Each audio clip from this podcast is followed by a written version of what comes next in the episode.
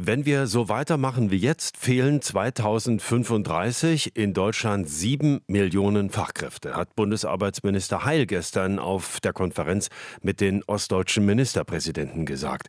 Doch jetzt schon ist die Lage in vielen Branchen extrem schwierig, auch in Berlin und Brandenburg. Darüber will ich mit Alexander Schirp sprechen. Er ist stellvertretender Hauptgeschäftsführer der Vereinigung der Unternehmerverbände Berlin und Brandenburg. Guten Morgen, Herr Schirp.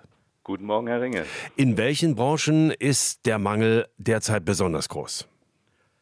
Ähm, ja, wir müssen, wenn Sie die Region ansprechen, ein bisschen unterscheiden zwischen Berlin und in Brandenburg. Berlin ist relativ gesehen im Bundesvergleich äh, extrem gut dran, äh, durch Zuzug insbesondere, durch, durch Universitäten etc.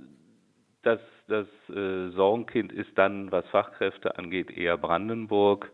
Und da ist es wiederum äh, nahezu flächendeckend, betrifft es alle, alle Bereiche. Besonders immer noch Corona-Nachwirkungen betroffen ist äh, Hotellerie und Gaststätten.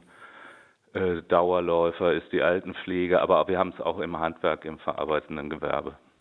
Jetzt äh, wird ja immer noch der Unterschied gemacht zwischen Ost- und Westbundesländern. Gestern bei diesem äh, Ostgipfel war das auch wieder Thema.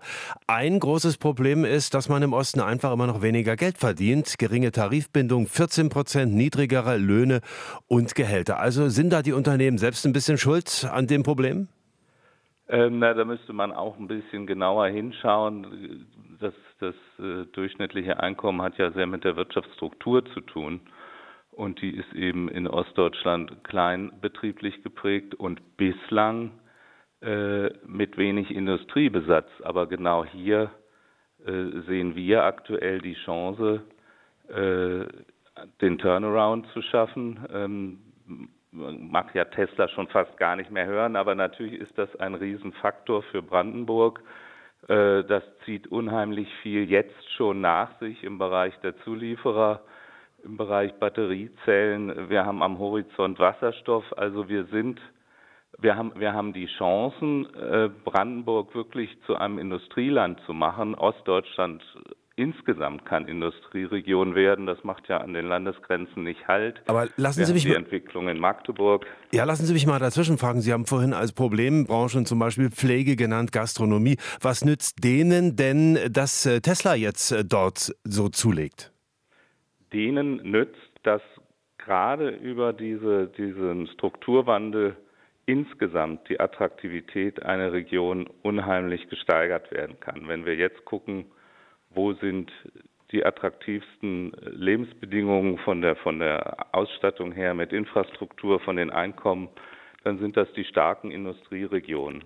Und davon profitieren natürlich letztlich alle weil Attraktivität, da, da, da wird dann nicht nach, nach Branche abgeschichtet und die einen finden es attraktiv und die anderen nicht, sondern wenn eine Region attraktiv ist über Steuereinnahmen aus wertschöpfungsintensiven Industrien, auch äh, im öffentlichen Bereich die, die Spielräume hat, äh, Strukturen zu verbessern, Infra Infrastrukturen zu verbessern, Verkehrsinfrastrukturen, Schulen etc., dann äh, profitieren alle Branchen. Ja, heißt das jetzt, müssen wir uns gar nicht so große Sorgen machen?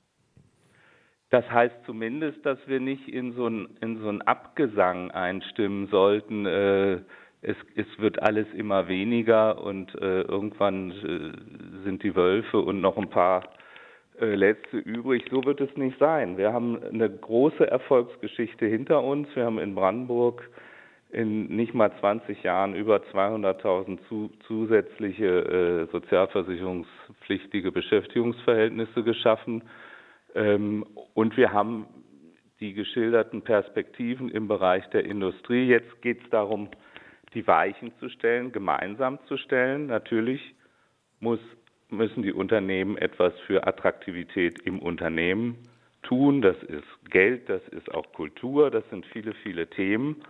Und äh, die öffentliche Hand äh, muss gerade im Bereich Infrastruktur, Bildungsinfrastruktur, Verkehrsinfrastruktur Weichen richtig stellen und dann muss uns äh, nicht bange sein. Aber lassen Sie mich da nochmal nachfragen. Wo muss man konkret ansetzen? Wenn ich einerseits sehe, bei vielen Unternehmen steht draußen an den Tafeln oder im Internet mittlerweile Suche, Suche, Suche und dann haben wir in Deutschland immer noch zweieinhalb Millionen Arbeitslose und wir haben sogar rund dreieinhalb Millionen Unterbeschäftigte mit Kurzarbeit und so weiter.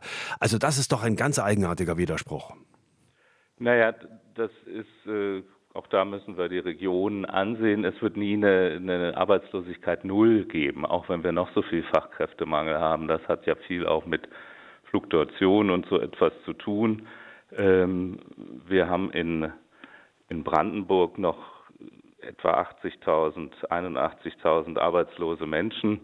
Ähm, davon aber nur 30.000 Langzeitarbeitslose, also 50.000 in der sogenannten SGB III-Arbeitslosigkeit, die dann auch letztlich jeder für sich gesehen schnell wieder Anschlussmöglichkeiten finden.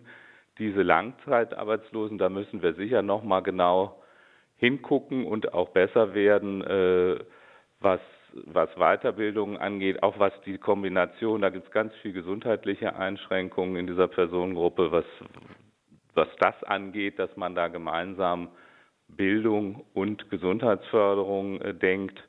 Ähm, das ist, ist sicherlich ein Punkt. Aber wir, haben, wir sind ja nun weit von einer Massenarbeitslosigkeit ja. entfernt. Gut, das ist die Einschätzung von Alexander Schirp. Herzlichen Dank für das Gespräch. Er ist der stellvertretende Hauptgeschäftsführer der Vereinigung der Unternehmerverbände Berlin und Brandenburg. RBB 24 Inforadio vom Rundfunk Berlin-Brandenburg.